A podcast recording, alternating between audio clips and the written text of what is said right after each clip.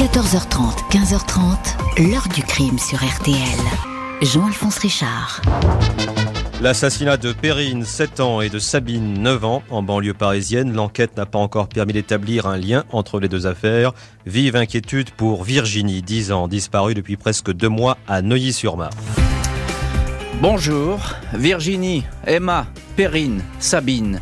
Elles avaient entre 7 et 10 ans. En un mois et demi, au printemps 87, elles ont toutes été enlevées à quelques kilomètres les unes des autres en région parisienne, toutes retrouvées martyrisées, dénudées, étranglées. Quatre petites filles qui ne se connaissaient pas, très probablement victimes d'un seul et même maniaque sexuel.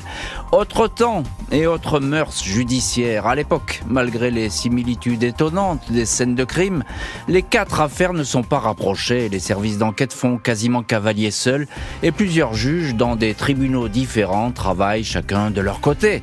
L'ADN est balbutiant, les familles très isolées, mal informées, les non-lieux vont se succéder et des indices vont disparaître.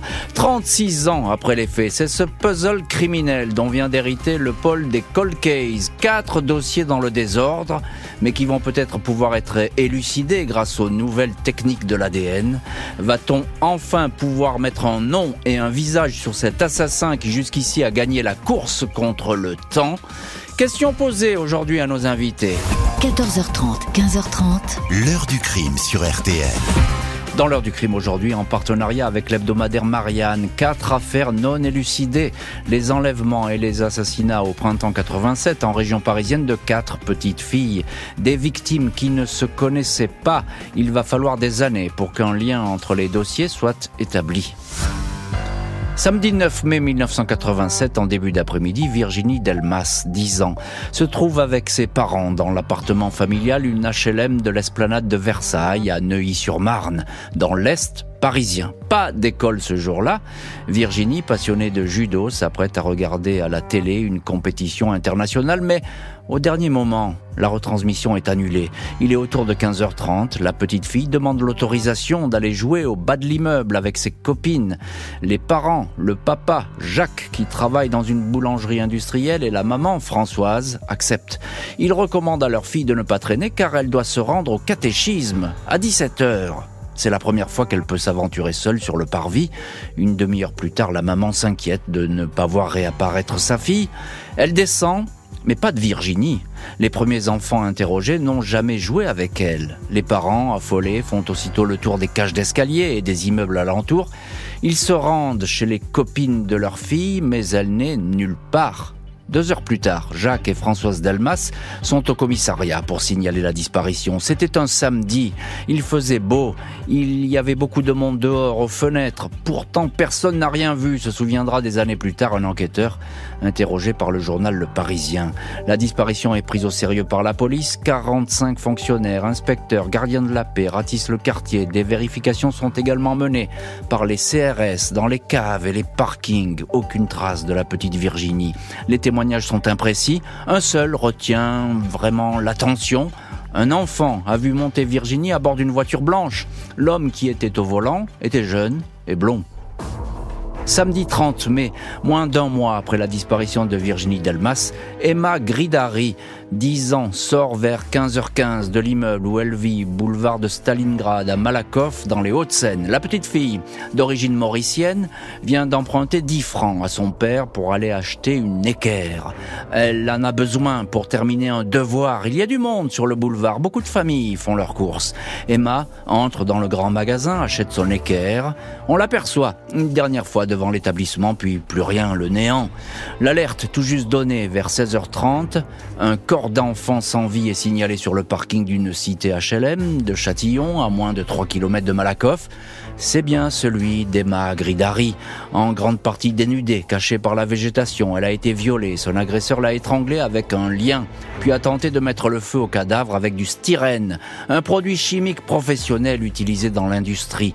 Le meurtrier a emporté le bidon avec lui, la police judiciaire des Hauts-de-Seine est chargée des investigations. Certains témoignages évoquent un homme trapu qui aurait pu approcher Emma près du centre commercial. La victime s'est défendue. Sous ses ongles, on retrouve du sang, groupe A positif. Quatre jours plus tard, mercredi 3 juin, peu après 16 heures, Perrine Vigneron, 7 ans, quitte la maison familiale de Bouleur, en Seine-et-Marne. Comme tous les mercredis, elle file seule à son cours de poterie juste à côté de chez elle. Bouleur est un village tranquille où tout le monde se connaît. Une heure plus tard, ses parents apprennent que leur fille ne s'est jamais présentée au cours. Personne ne l'a aperçue. Peu de monde était à l'extérieur à cause du gros orage qui avait éclaté. 27 juin, 24 jours après la disparition, le corps de Perrine est découvert dans un champ de colza près de Chelles, à 30 km de chez elle. Ses bottes et son gilet rouge ont été jetés près du cadavre. L'autopsie indique que la petite fille a été étranglée à l'aide d'une cordelette. Impossible de savoir si elle a été violée et impossible de dire quand elle a été tuée. Une autre petite fille va aussitôt s'ajouter à la liste, de quoi susciter les premières interrogations samedi 27 juin 1987. Le même jour, cruel hasard, où le corps de la troisième victime, Perrine Vigneron, est découvert, Sabine Dumont, 9 ans, disparaît. Elle est chez elle avec sa mère Geneviève au numéro 22 de l'avenue de la Gare à Bièvre, non loin de Versailles. Sabine, petite dernière d'une famille de six enfants, prépare un cadeau pour Fabienne, sa grande sœur qui vient tout juste d'accoucher. Elle termine un dessin, une reproduction du tableau Danse à la ville d'Auguste Renoir. Elle n'a plus de gouache blanche. Sa mère l'autorise à filer à la papeterie pour en acheter. Un quart d'heure à pied par des rues passantes. Il faut qu'elle se dépêche car l'orage menace. À 17h10, Sabine est à la papeterie. À peine est-elle sortie du magasin que la pluie s'abat sur Bièvre. Une voisine la reconnaît, lui propose de la raccompagner en voiture, mais l'enfant refuse respectant à la lettre la consigne de sa mère, ne jamais suivre un inconnu. 17h30, Sabine est vue devant l'auberge du Val de Bièvre, à 100 mètres de chez elle. Sa trace se perd ici. À 19h, le papa, Christian Dumont, alerte les autorités. La fugue est rapidement écartée. Policiers, gendarmes sont sur le terrain. Un chien pisteur marque l'arrêt devant le restaurant, au numéro 18 de l'avenue de la Gare. De toute évidence, Sabine a été emportée par un automobiliste, sans doute sous la contrainte, vu sa méfiance pour les inconnus et le peu de trajet qui lui restait à parcourir. Dimanche 28 juin, 13h, deux motards de la CRS 8 signalent un paquet de vêtements roulé en boule dans un talus de la nationale 118 à 3 km de Bièvre. Un blouson bleu ciel, un jean, des baskets blanches. La tenue de Sabine Dumont quand elle a disparu. 15h45. L'hélicoptère de la gendarmerie aperçoit une forme humaine dans un fossé à 800 mètres du tas de vêtements. Le corps entièrement dénudé de la petite fille gît sur le dos. Le visage et le buste ont en partie été brûlés avec du white spirit le meurtrier a laissé derrière lui la bouteille de produits inflammables et des mégots. L'autopsie indique que Sabine a été violée puis étranglée avec une cordelette. Quatre mois après cette découverte, le corps de la première victime, Virginie Delmas, est enfin retrouvé dans un verger à Mareuil-les-Maux, en Seine-et-Marne, à une quarantaine de kilomètres du lieu de l'enlèvement. La dépouille, très abîmée par cinq mois passés à l'extérieur, ne livre pas d'indices. Un soir, les policiers nous ont demandé de venir. Mon mari a tout de suite compris. Il m'a dit, c'est plus la peine. On nous a montré quelques affaires. Pour nous, ça s'était arrêté là, racontera la maman de Virginie. Quatre petites filles assassinées en un mois et demi, quatre équipes d'enquête et autant de juges d'instruction différents. Chaque juge voulait se garder son affaire et ne s'est pas intéressé à ce qu'un collègue pouvait faire, va raconter un ancien enquêteur à l'hebdomadaire Marianne. Les policiers du SRPJ de Versailles, ceux du SDPJ de Seine-Saint-Denis, ceux encore du quai des Orfèvres ou de la gendarmerie travaillent chacun de leur côté. Les enquêteurs œuvrent parfois sur les mêmes suspects. Ils vont s'intéresser au violeur et tueur Christian Van Geloven. Il avait résidé à une époque en Seine-et-Marne. Interrogé, mis hors de cause. Les parents et les proches des victimes sont tenus à distance des investigations, jamais informés, rarement reçus par les magistrats. Nous avons dégringolé dans un monde qui nous était totalement étranger. Nous avons été tenus complètement à l'écart de l'enquête. Il fallait toujours se battre, pour obtenir des informations, déplore le père de Sabine Dumont. Tueur en série, maniaque sexuel, bien des pistes explorées avant que la lassitude gagne.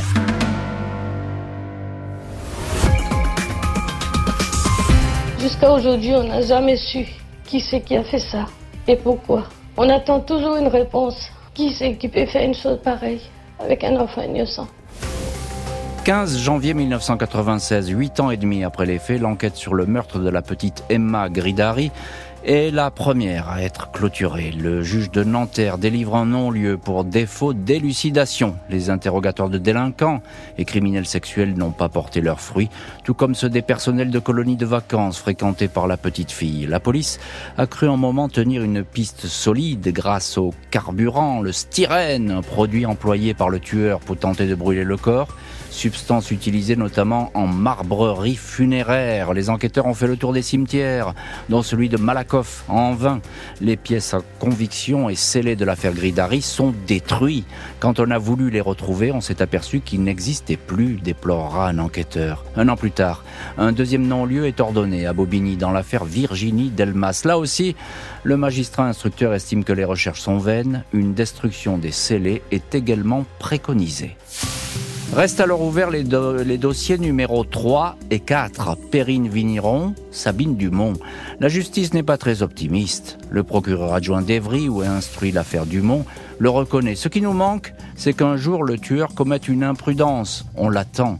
La famille de Sabine ne cesse de se battre pour que la procédure ne soit pas refermée et fort payant.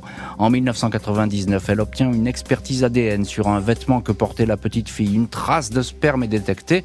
Elle livre un profil masculin. L'empreinte génétique est versée au fichier spécialisé, le FNAEG, avec l'espoir qu'une concordance soit un jour établie. La trace ADN ne va cesser d'être comparée avec parfois l'espoir très vif qu'elle matche. Avril 2009, le journal La Marne, un hebdomadaire de Seine-et-Marne, révèle que le dénommé Raymond Guardo, décédé dix ans plus tôt, est peut-être impliqué dans les quatre meurtres du printemps 87. Dans un livre, sa fille Lydia Guardo, abusée sexuellement pendant 28 ans par son père, se demande justement si ce dernier n'a pas fait d'autres victimes.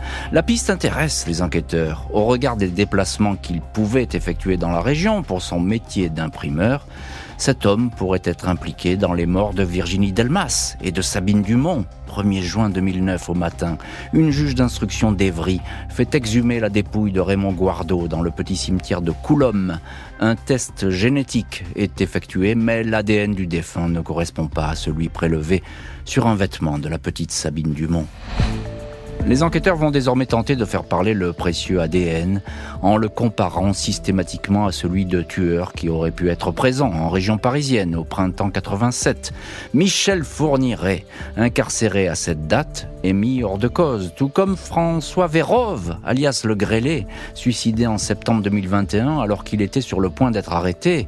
Comparaison négative. Le tueur en série britannique, Robert Black, un routier pédophile, connaissait très bien la France, il va également être exclu de la liste des suspects.